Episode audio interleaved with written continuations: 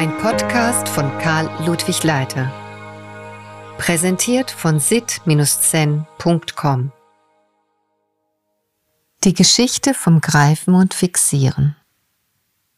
Im Fernsehen gab es vor Jahren einmal einen Bericht darüber, wie ein bestimmter afrikanischer Stamm Affen fängt. Die Menschen dieses Stammes liebten gebratenes Affenfleisch. Und seit Jahrhunderten wenden sie eine Methode an, mit der sie diese klugen Tiere fangen, um sie später zu verzehren. Das geht so. Die Jäger des Stammes suchen bestimmte Termitenhügel auf. Termiten bauen oft meterhohe Säulen aus einem Material, das porösen Stein sehr ähnlich ist und obwohl sehr fest, lässt es sich gleichzeitig auch recht einfach bearbeiten. In die felsartigen Säulen machen die Eingeborenen mit einfachen Werkzeugen ein Loch.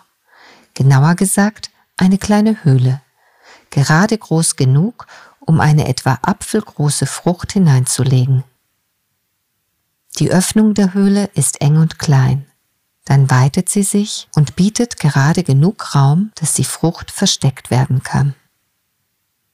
Mit großem Interesse schaut eine Gemeinschaft von 15 oder 20 Affen von einem nahen Baum aus den schlank groß gewachsenen Jägern zu, wie sie ruhig und konzentriert ihre Arbeit machen und ganz zum Schluss, als Krönung ihrer Arbeit, diese köstliche Frucht im Termitenfels zu verstecken versuchen.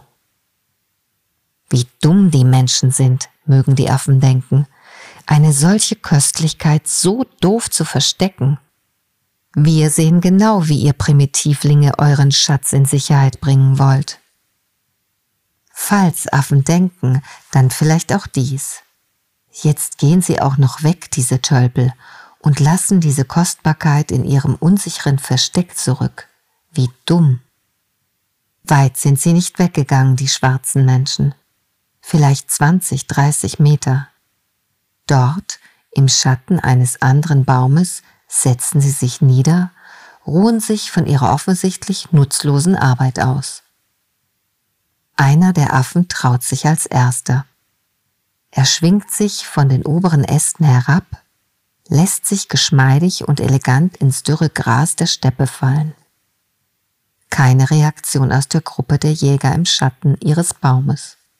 Sie unterhalten sich offensichtlich über etwas, das nichts mit Affen oder Früchten zu tun hat. Andere Affen aus der Gruppe tun es dem ersten, dem mutigsten nach.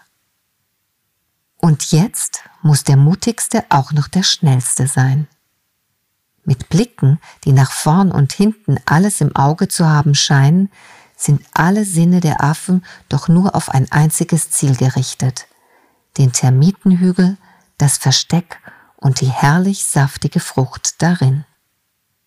Jetzt überschlagen sie sich bald. Ein Affe purzelt über den anderen. Jeder will der Erste sein. Ob es der schnellste, der mutigste oder der rücksichtsloseste Affe ist, der als erster seine Hand an den Eingang des Höhlenversteckes legen darf, das kann man in all dem Gewirr nicht erkennen. Wahrscheinlich ist es der hungrigste, der stärkste oder der gierigste, der ans Ziel gelangt. Nur einer kann es schaffen, kann seine Hand ganz schlank machen und in den engen Eingang zur kleinen Höhle zwängen, die gerade groß genug ist für eine Affenhand. Und im größeren Innenraum der Höhle kann er sie schon ertasten. Die Frucht, die alle wollen und in die er als einziger bald seine spitzen Zähne hauen wird. Mit einem Biss wird er sie verschlingen. Fest umklammert sein Griff die kostbare Rundung. Diese Frucht gehört mir, mir allein. Ich bin der Schnellste, der Stärkste, der Cleverste von allen. Und mir steht sie deshalb auch zu. Als Lohn dafür, dass ich der Beste bin. Menschen würden vielleicht so denken. Affen tun das vermutlich nicht. Lohn Strafe, Belohnung, Verzicht. Das sind Werte aus der Menschenwelt. Hier ist nur haben wollen, zupacken, ergreifen. Bisher sind die Affen immer noch sicher gewesen, dass sie rasch fliehen könnten, wenn die Jäger ihren schattigen Platz unter dem Baum verlassen würden. Der Abstand war sicher, nicht zu weit und nicht zu nah. Als sich die Gruppe der Menschen erhebt und mit langsamen Schritten auf die Affenbande beim Termitenfelsen zuschlendert, den anders als Schlendern kann man die entspannt abwartende Gangart der Eingeborenen nicht bezeichnen, kommt Unruhe in die Gruppe der Primaten. Die ersten fliehen zurück in die Sicherheit ihres Baumes. Dann fallen einer nach dem anderen ab vom Felsen, den sie gerade noch mit so viel Mut und Willen zu erobern versuchten. Alle sind plötzlich fluchtartig auf dem Rückzug. Nur einer nicht. Der Sieger, der klügste und stärkste der Affen, der, der es geschafft hat, der ist plötzlich mit einem furchtbaren Konflikt konfrontiert. Während sich die Gruppe der Jäger ohne Hektik und ohne den geringsten Zweifel, dass der uralte Mechanismus auch hier funktionieren wird, dem einsamen Affen vom Termitenfelsen Schritt für Schritt nähert, wächst die Verzweiflung des Affen ins Unermessliche. Die greifende Hand hat sich so fest um die Frucht geschlossen, dass die dicke Faust nicht mehr durch die schlanke Öffnung passt. So sehr er auch zerrt, die geschlossene Faust geht nicht mehr den gleichen Weg zurück, denn die gierige, suchende Hand nur wenige Augenblicke zuvor so sanft und geschmeidig gefunden hat.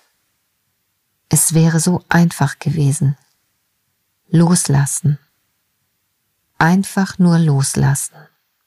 Nicht mehr, nicht weniger. Nichts tun. Nur lassen.